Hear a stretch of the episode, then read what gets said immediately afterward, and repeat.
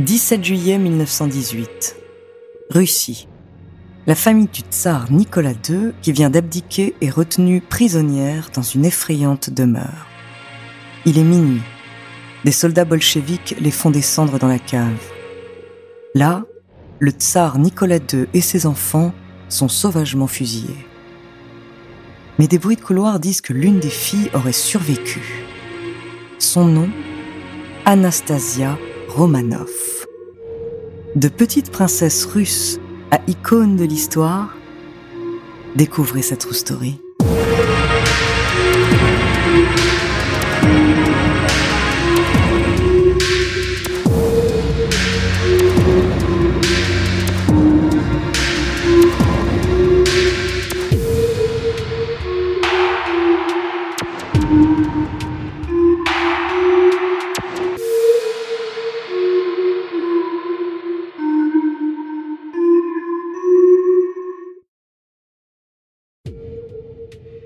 Bonjour, ici Andrea, bienvenue dans True Story. Aujourd'hui, je vais vous raconter une histoire de princesse qui est tout sauf un conte de fées.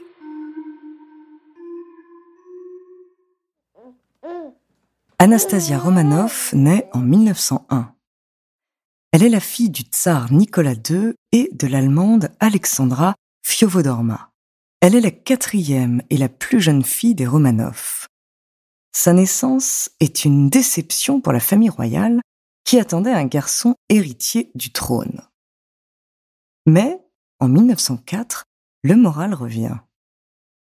Naît enfin celui que tout le monde attendait, Alexei.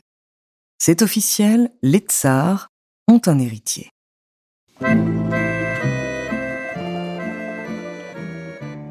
Contrairement au reste de sa famille, Anastasia n'a rien de très princier. C'est l'impératrice de Russie elle-même qui travaille à l'éducation de ses filles. Pendant des heures, elle leur apprend à coudre et à broder. Mais contrairement à ses sœurs, Anastasia, qui se révèle pourtant très intelligente, n'aime pas l'école. La petite dernière ne manque pas de caractère, elle est rebelle et fougueuse. Par exemple, elle sèche ses cours d'allemand, la langue natale de sa mère, pour aller fumer en cachette. Les années passent et Anastasia vit une enfance plutôt heureuse.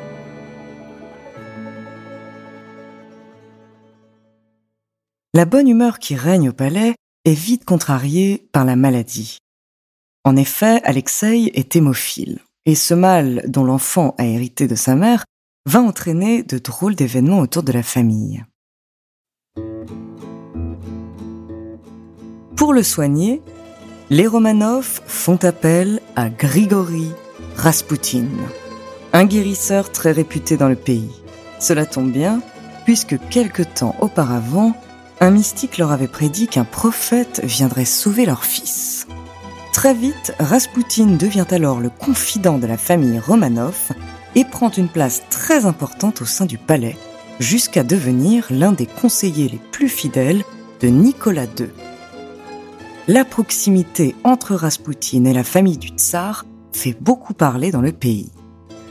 Les Russes se méfient de cet homme à l'allure inquiétante. Puis, c'est une sombre prophétie du guérisseur qui va donner un tournant au destin des tsars. En 1916, Raspoutine énonce que sa propre mort entraînerait la chute de la famille royale.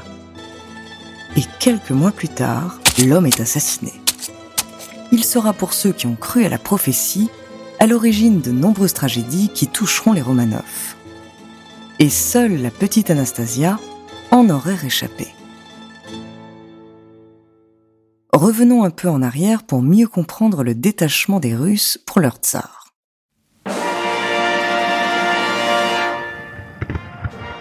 Lorsque la Première Guerre mondiale éclate, le tsar Nicolas II se rend sur le front.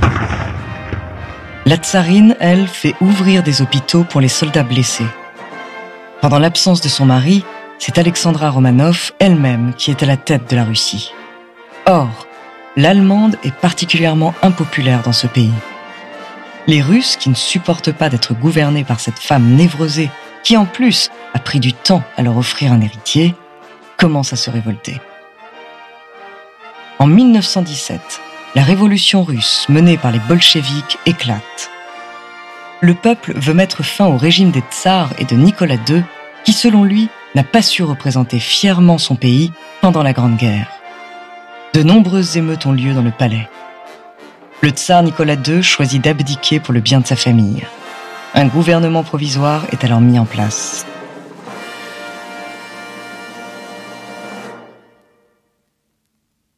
Pour sa sécurité, la famille est envoyée dans plusieurs résidences surveillées, dans le palais Alexandre à Tsarskoye Selo, puis dans la maison du gouverneur à Tobolsk. Le nouveau ministre-président leur rend une visite officielle et leur explique que leur surveillance est prise en charge par le gouvernement. Il négocie alors avec l'Angleterre et la France pour les expatrier. Les Russes ne veulent plus de la famille royale dans leur pays. Quelques jours plus tard, la famille Romanov se retrouve obligée d'embarquer pour une ville plus à l'ouest, à Yekaterinbourg. Là-bas, ils rejoignent la ville Ipatiev, renommée pour l'occasion maison à destination spéciale. La demeure est entourée de hautes palissades et les fenêtres sont recouvertes d'une peinture blanche empêchant ses occupants de voir au travers. La famille est prisonnière des soldats bolcheviques. Les Romanov, peu habitués à la misère, partagent les toilettes avec 70 gardes. Ils sont sans cesse fouillés. Leur nourriture est dérobée. Des dessins obscènes tapissent les murs de la pièce où ils sont enfermés.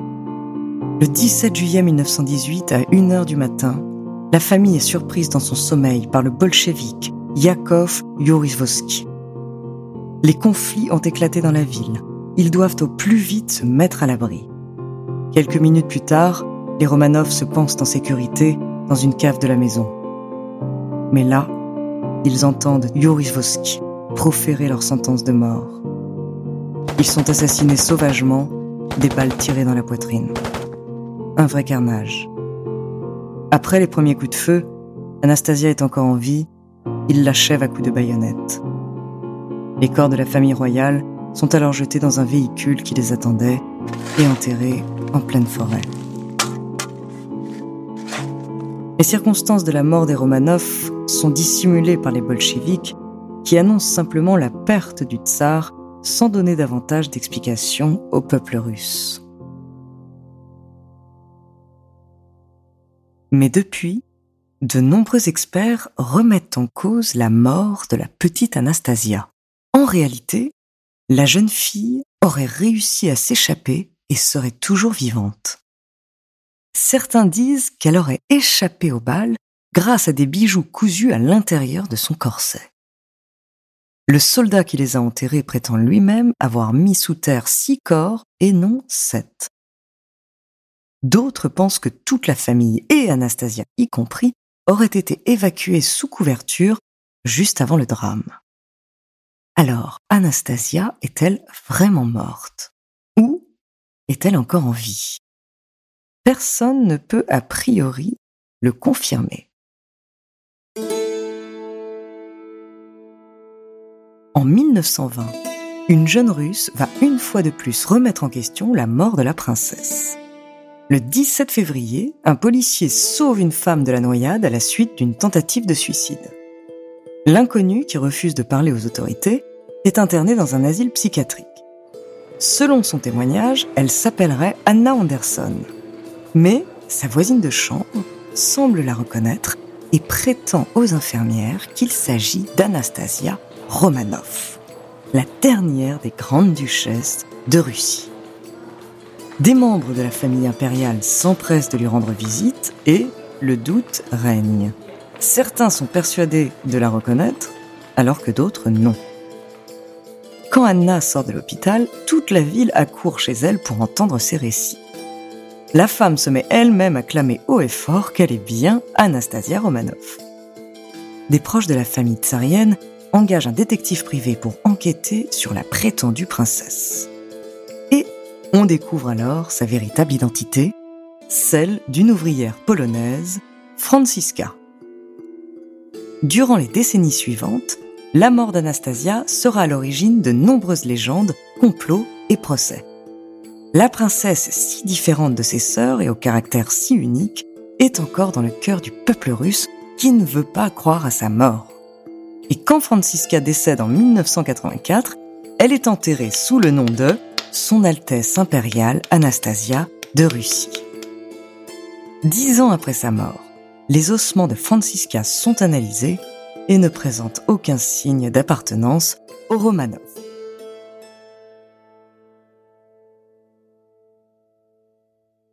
Francisca n'a pas été la seule à se prêter au jeu de la fausse identité tsarienne.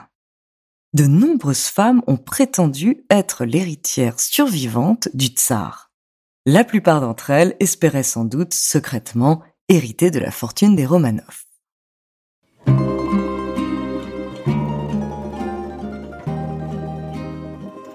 Selon certains historiens, seul le tsar Nicolas II aurait été exécuté durant cette sombre nuit.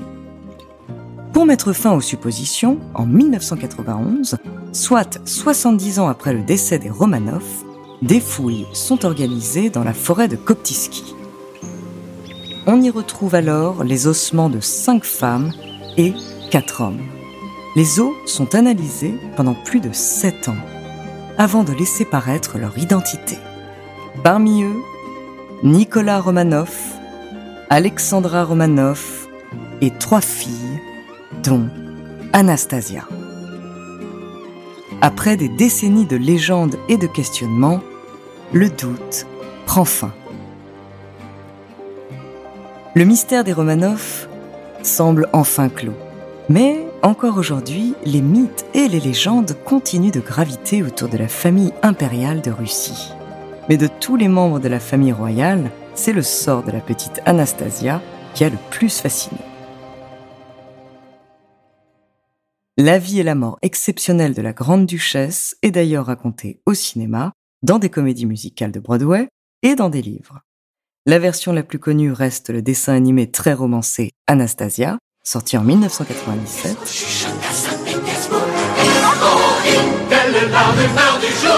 Même si pour le tsar c'est fini, pareil qu'une des filles est en vie.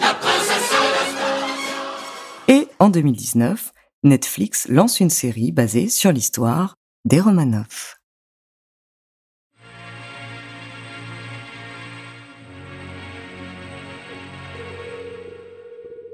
Merci d'avoir écouté cet épisode de True Story. N'hésitez pas à le partager et à laisser un commentaire sur votre plateforme d'écoute préférée. La semaine prochaine, je vous parlerai d'un illusionniste pas si magicien. En attendant, n'hésitez pas à nous faire part d'histoires que vous aimeriez entendre. Nous nous ferons un plaisir de les découvrir.